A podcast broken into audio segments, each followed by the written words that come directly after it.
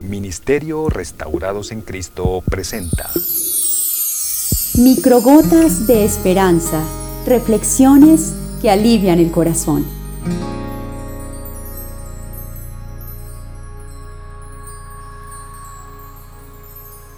Por tanto digo, el Señor es todo lo que tengo, en Él esperaré. Lamentaciones 3:24. Cansada del trabajo, Lida llegó a su pequeño apartamento. Esta vez no encendió la luz. Dejó sus llaves en la mesita del hall.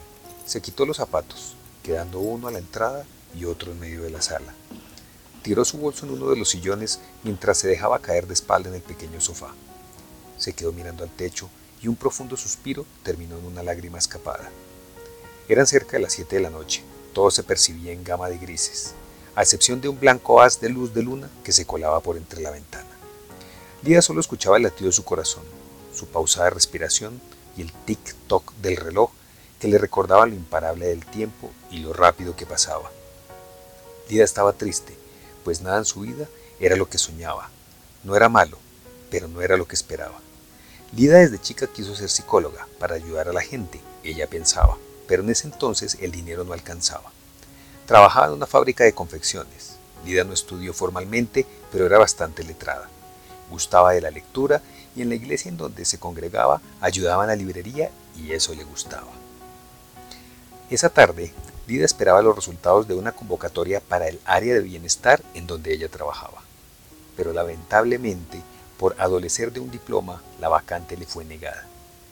Lida seguía mirando al techo, allí desde donde estaba tumbada, y con el dorso de su mano derecha sobre la frente y la otra descolgada, se preguntaba, ¿Por qué no pude estudiar lo que quería si era lo que soñaba?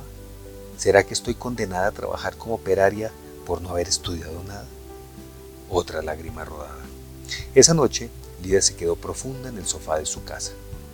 Al día siguiente, se levantó afanada, pues los sábados debía atender la librería de la iglesia y ya estaba algo retrasada. Tomó una ducha rápida, vistió unos jeans y una camiseta blanca y unos tenis, y salió sin desayunar nada. Te noto triste, le dijo Rosa, la directora de la librería, mientras acomodaba un florero en la mesa de la sala principal de lectura. No, para nada, repuso Lida. Pero Rosa, sin darle crédito a su lacónica respuesta, le espetó. ¿Estás segura que quieres mentirme? No recriminándola, sino con una tierna y cómplice mirada. Lida agachó la cabeza y sentándose en una pequeña silla de madera que estaba ya apostada, le confesó a Rosa todos los pensamientos de la noche pasada. ¿Y qué te preocupa? dijo Rosa algo intrigada, dejando lo que estaba haciendo y colocando toda su atención en la triste y visiblemente afligida muchacha.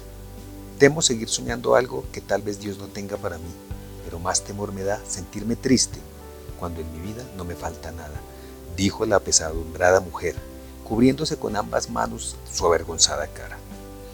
Rosa colocó sus manos sobre los hombros de Lida y con una voz llena del más sincero amor le dijo, no sientas vergüenza de sentir tristeza, no sientas temor de confesarle tu aflicción al Señor y no dejes de creer que tus sueños no vienen de Dios, pues Dios te ama y quiere para ti lo mejor. Ese día la vida de Lida cambió, y no solamente por lo que Rosa le aconsejó, sino también por la increíble noticia que recibió una oportunidad de trabajo directamente con la librería en el Departamento de Recursos Humanos. A cambio, recibiría un salario, no mayor al que recibía en la fábrica, pero tampoco menor. Y además un patrocinio para adelantar sus estudios de psicología tal y como en otra hora lo soñaba. Hoy, Lida tiene 40 años y hace dos se graduó. Hoy es la directora de recursos humanos y a sus 40 el amor de su vida también encontró.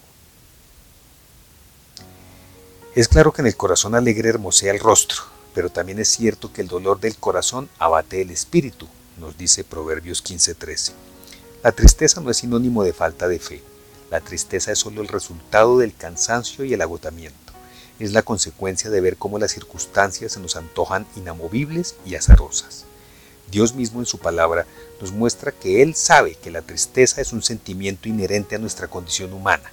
Juan 16:20 y nos advierte que debemos saber manejarla, no permitiendo que se convierta en angustia o en desesperación. Segunda de Corintios 4, del 8 al 10, para que esta tristeza se convierta en alegría.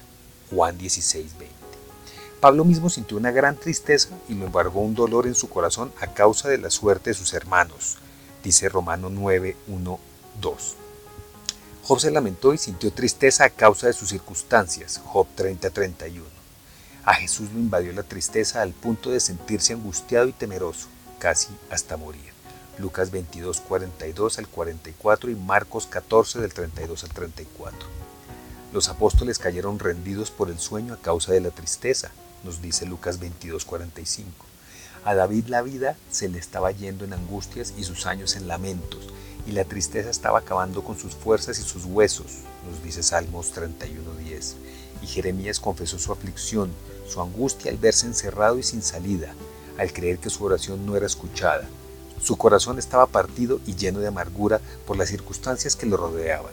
No sentía paz ni dicha y llegó a decir, la vida se me acaba junto con mi esperanza en el Señor. Lamentaciones 3.1.24. Pero ¿qué caracterizó a todos estos personajes en medio de su tristeza y dolor? ¿Qué hicieron que debemos hacer hoy nosotros también? Aquí unos consejos que nos da la palabra de Dios. Confesar nuestra tristeza a Dios, delante de su presencia y en oración, Salmos 88, 9 y 25, 17. No permitir que la tristeza se convierta en angustia o en desesperación, 2 de Corintios 4, 8, 10. Buscar al Señor en medio de la tristeza, nunca alejarse de Él, 2 de Corintios 15, 4. Consolar a otros, 2 de Corintios 1, 3 al 4. Colocar la tristeza en manos de Jesús, pues con Él somos vencedores y nada nos separará de Él. Romanos 8, 35 al 39. Pedir perdón a Dios, 2 de Corintios 7, 11. Arrepentirnos, 2 de Corintios 7, 9. Llorar para lavar nuestro corazón, resistir al diablo y humillarnos ante Dios, Santiago 4, 7, 10. Entregar nuestras cargas al Señor, Sofonías 3, 18. Y no olvidar que el gran amor del Señor nunca se acaba y su compasión jamás se agota. Cada mañana se renuevan sus bondades, porque muy grande es su fidelidad. Lamentaciones 3, 1 al 24. Te deseo un feliz día y que Dios te bendiga.